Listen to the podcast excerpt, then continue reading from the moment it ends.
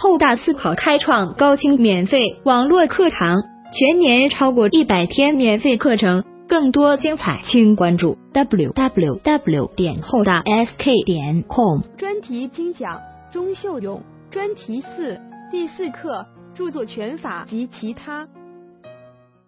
尊敬的各位，我们继续。下一个权利呢，就是发复制权。任何人没有经过著作权人的允许，复制他人的作品，又没有抗辩事由，就构成对复制权的侵犯。复制权控制的复制行为有两个要素：第一个要素，要在有形的物质载体上再现它；第二，再现的这个作品要相对稳定和持久的固定在物质载体上。因此，你看，我举了个例二，例二就不构成对复制权的侵犯。甲创作系列摄影作品《江山多娇》，乙擅自将三十余幅江山多娇上传到网络上，乙当然侵权，已侵犯了甲的信息网络传播权，并多次于网上在线浏览。各位，大家都对计算机的技术有点了解，并打开自己的电脑。在网上浏览这些江山多娇，哇，好美！那么在丙的电脑的内存里面，是不是有临时复制件？丙看完以后，哎，吃饭的铃声响了，赶快去吃饭。吃完饭回来以后呢，他没关电脑，啊，刚那个江山多娇我还想看，又点到这个网页，是不是出来的速度就非常的快？因为在丙的电脑的内存上已经有了这个网页的临时复制件，只要他没有关电脑。他任何一次再点这个网页的时候，他就不是从网络上调取信息，是从自己电脑的内存上调取，就很快。那么甲能不能告丙侵犯自己的复制权呢？不能，因为这样的一种复制，一方面是不可避免的技术现象，第二，它没有相对稳定和持久的在物质载体上固定，因此电脑内存上的复制件不构成对甲的作品的。著作权法意义上的复制，因此甲就不能告丙侵犯了自己的复制权。这一点略微了解，当然他被考到的概率很低。还举了一个例一呢，甲创作牡丹图天香，乙在给顾客纹身时多次擅自以天香为图案为顾客纹身，甲可不可以告乙侵犯复制权？对，这一次无非这一次的有形的复制的物质载体。是人的身体，各位，有人有一个人突发疾病，哇，完了完了，他赶快咬破自己的指头，在自己的肚皮上写了个遗书，我死后所有的遗产都归范冰冰。结果一笔记一鉴定，是他写的，这个自述遗嘱有效吗？有，管他写在哪呢，只要能载明都行。有时候人体，我们当然知道人体不是物，对不对？但是当复制的时候，能不能作为一个载体啊？当然可以，人体也可以作为遗书的载体，其实也是可以的。那么复制的类型太多了，下面的括号一二三四五六，本着对大家的尊重，不用解释了吧？这些年我还越来越懂事了。呃，比如说有些大家都知道，其实大家水平都比我高，我敢坐在这讲课，就是因为我对这个呢，可能比大家熟悉一点。其实讲水平，我比大家相比。还有差距呢啊！好，下面我们来看一下一个真题：甲公司委托乙公司设计并制作产品包装盒，未签订书面合同，并在市场上发现该产品包装盒上未经其许可使用了企划翠竹作为背景图案。如果该产品包装盒的整体设计也构成美术图案，下列哪些选项？是正确的。A. 产品包装盒的版权属于甲公司，考委托作品著作权的归属。甲委托乙设计了产品包装盒，它具有独创性，它的著作权的归属有约定按约定，没有约定归受托人乙，因此 A 是错的。B. 乙公司侵害了丙的复制权。你在设计包装盒的时候，你的组成部分用了一幅图翠竹。它是丙享有著作权的作品，你没有经过允许就复制了它放在设计的包装盒的图案当中，因此丙侵犯了复制权。而且丙呢，你设计完了以后又交给甲，甲把它作为食品的包装盒使用，甲要复制大量的。那么乙呢，你对甲的复制行为又构成了帮助侵权，因此乙是侵犯了丙的复制权。你复制在包装盒上，那也一样，纹身都侵犯复制权，比如说你弄在包装盒上。所以甲公司对乙公司的侵权行为不知情，但仍构成侵权。这个是的，主要考的呢，就是因为你这个甲，你是用包装盒上用这个设计的图案，可是这个图案里面的翠竹的这个组成部分，丙享有著作权。那你你看啊，你这个甲你要复制它，复制以后你还要随着这个你卖的商品包装盒也跟着商品携带，那么甲的行为呢，就侵犯了丙的两个权利：第一，复制。第二，还侵犯了发行权，因为你甲在向公众销售作品的时候，也毫无例外的向公众以出售的方式提供了这个作品的复制件，因此，甲的行为也侵犯了丙对翠竹的著作权里面的发行权。另外要注意的是，我们著作权法的理论是，侵犯著作权的侵权行为的成立是过错是无过错责任。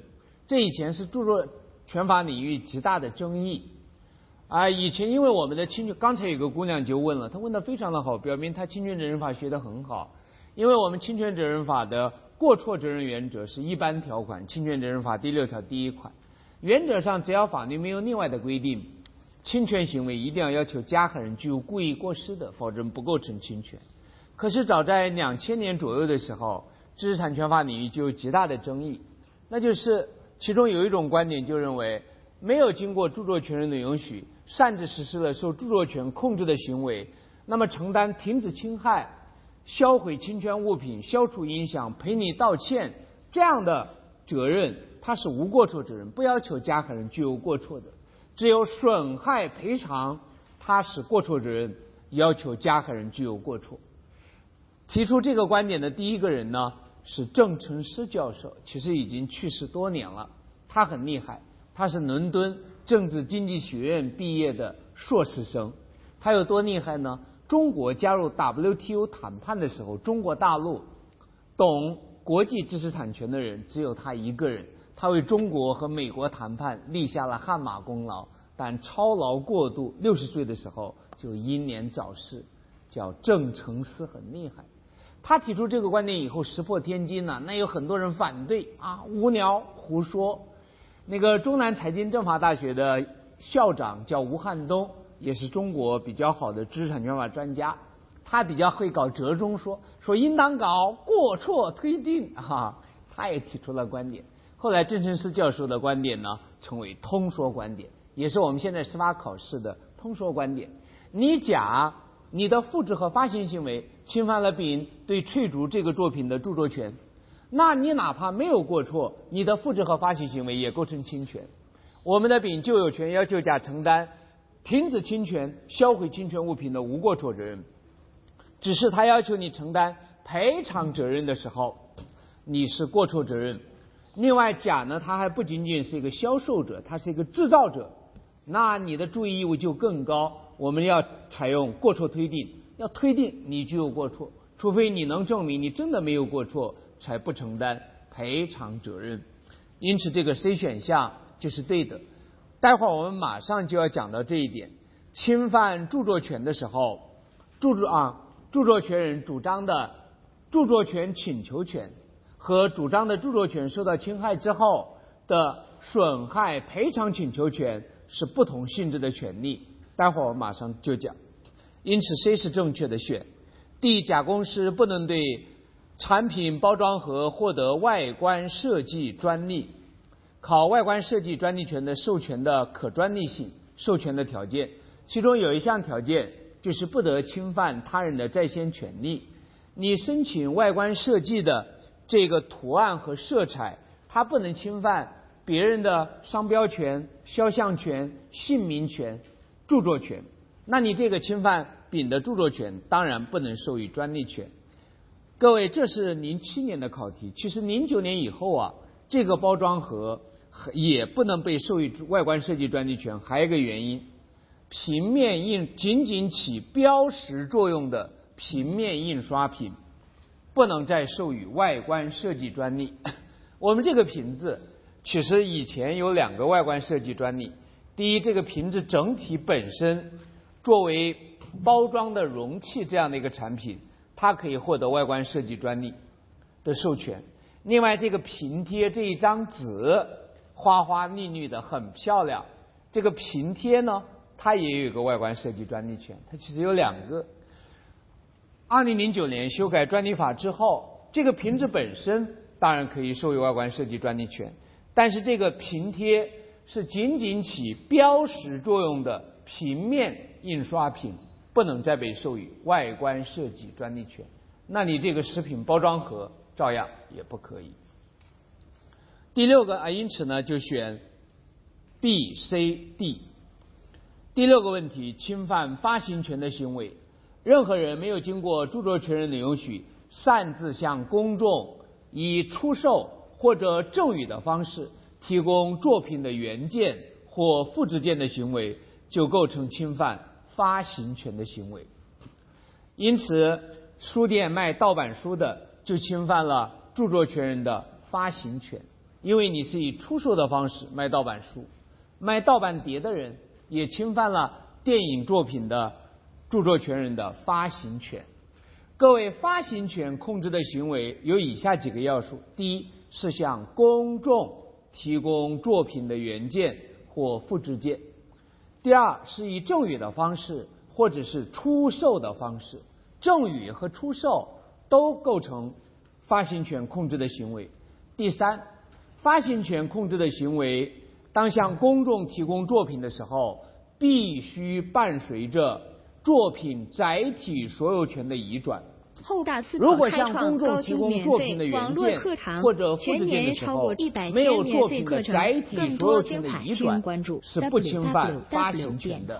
他可能侵犯别的权利，比如甲创作了一首诗，我正好是 CCTV 的播音员，我他妈大胆，我擅自在广播里面给他广播了，没有侵犯发行权。我也以赠与的方式白听，以赠与的方式向公众提供了甲创作的诗。可是，在这个传播的过程当中，有没有作品载体所有权的移转？没有，因此我侵犯的是甲他的著作权里面的广播权，就没有侵犯发行权。这些细微之处，现在要开始注意了，因为我们司法考试现在要求很高，要求你必须达到一个合格的本科的毕业生对民法应当达到的水平，因此概念就是要比较清晰的。当然，这个地方大家把握起来。容易的，好，要注意，发行权也是一次用尽。那么，作品经著作权人自行或授权他人向公众出售、赠与之后，对于赠品上的作品的发行权已经用尽了。那么，赠品的所有权人再把这个赠品进行出售。进行赠与，这固然是发行行为，但是这个赠品上的发行权已经用尽了。这样的转售行为，这样的转赠与行为是不会侵犯发行权的。比如你买了一套司法考试的辅导资料，一考就过了，三百六十一分，飘过司法考试。你觉得这书很不错啊，你就把它赠与啊摆在街上卖，啊卖二十五块钱，那你是不侵权的，因为你买的是正品。那么，著作权人该获得的利益已经获得了，这个正版的物品上的发行权已经用尽了。你虽然摆在路边上卖，这固然也是发行行为，可是这个发行权被用尽了，你的销售行为是不侵权的。因此，你买了好多正版 CD，听完以后也不想听，你年纪大了不想听了，你摆在街上卖的时候，这是发行行为。但由于他们都是正版的。因此，它上面的发行权 已经被用尽，不计构成侵权。后面我们讲专利权的时候，还要讲专利权用尽。你看，我们刚说了，就有两个权利可以用尽：第一，发表权可以用尽；第二，著作权里面的发行权也是一次用尽。当然，只限于正版，盗版人家著作权人还没有用，那当然就不能用尽。因此，你买盗版碟听了以后不想听了，摆在那个地方卖，著作被著作权人给抓住了，说告你侵犯了他的发行权，那就抓准了，因为你卖的是盗版，盗版上的发行权没有用尽，你又摆在那儿向公众出售，那么你的行为就是发行行为，就侵权。因此，我就一口气举了两个例子：逆一和逆二。逆一，甲创作散文集《反抗绝望》，授权出版社发行，每册定价十五元。乙书店从出版社购进一千册，重新标价，按每册三十元出售。此书因故火爆，听说过吗？清华大学的一个教授专门研究鲁迅的，写了一本书《反抗绝望》，是他的博士论文，被告抄袭。引起轩然大波。我本来就喜欢鲁迅，买了一本书一看，写的一般般啊。那这个呢，逆一里面呢，乙就没有侵犯甲的发行权，因为乙买的是正版图书，加价标价出售，他挺贼的。但是正版图书上的发行权已然用尽，乙的发行行为就没有侵犯甲的发行权。例二呢，就侵犯了甲的发行权。甲创作散文集《反抗绝望》，授权出版社发行，每册定价十五元。乙书店购进盗版书一千册，标价五三十元出售。你卖的是盗版，它上面的发行权没有用尽。以销售盗版书的行为是发行行为，因此侵犯了甲的发行权。例三，你有兴趣看一眼，不看也没有关系。例三涉及到正版图书的平行进口侵不侵权？著作权法没有规定。哎，我为什么？在这个地方整一个平行进口呢，是因为我们后面要讲商标啊专利产品的平行进口不侵犯专利权。后面我们讲专利权的时候要讲，因此我要提醒大家注意一种平行进口的现象。第七个是重要的考点，当然最近两年居然没考，就是出租权。什么样的行为会侵犯出租权？没有经过著作权人的授权向公众出租作品的行为，就侵犯了出租权。哎，你如何给出租下一个定义呢？我们的著作权法提供了一个绝好的样板。什么叫出租啊？向公众临时有偿提供作品的行为就叫出租。一定要向公众临时，不是永久的，不是 forever，有偿提供作品就叫出租。啊，那简直是定义的太绝了。好，因此我们有时候多看法条呢，会提升我们的表达能力的。我们将来你要做律师的话，其实你能不能说还不重要，在中国越能说越坏事，但一定要能笔下生花啊，下笔如鬼神啊，下笔如有神啊，不叫如鬼神啊。各位一定要记住，只有四种著作权人，只有四种人享有出租权，除此以外的人。他的著作权里面并不包含出租权，因此我们也就不会侵犯他的出租权。第一，电影作品的著作权人有；第二，电视剧比较有独创性的 MV 这样的以内视摄制电影方法创作的作品的著作权人有；第三，计算机软件的著作权人有，但有一个例外：计算机软件不是出租的主要标的的。是不会侵犯软件的著作权人的出租权的，比如出租洗衣机，这个是很典型的。现在一般的滚筒式洗衣机里面都有一点软件吧，那因此我出租洗衣机，那显然洗衣机里面的软件不是出租的主要标的。出租洗衣机的行为一般而言不会侵犯里面的软件的著作权人的出租权。出租里面装有软件的电脑的出租行为。那那个软件是不是出租的标的，我就不知道了，因为不同的国家的人会做出不同的回答。你要问欧洲的一个人，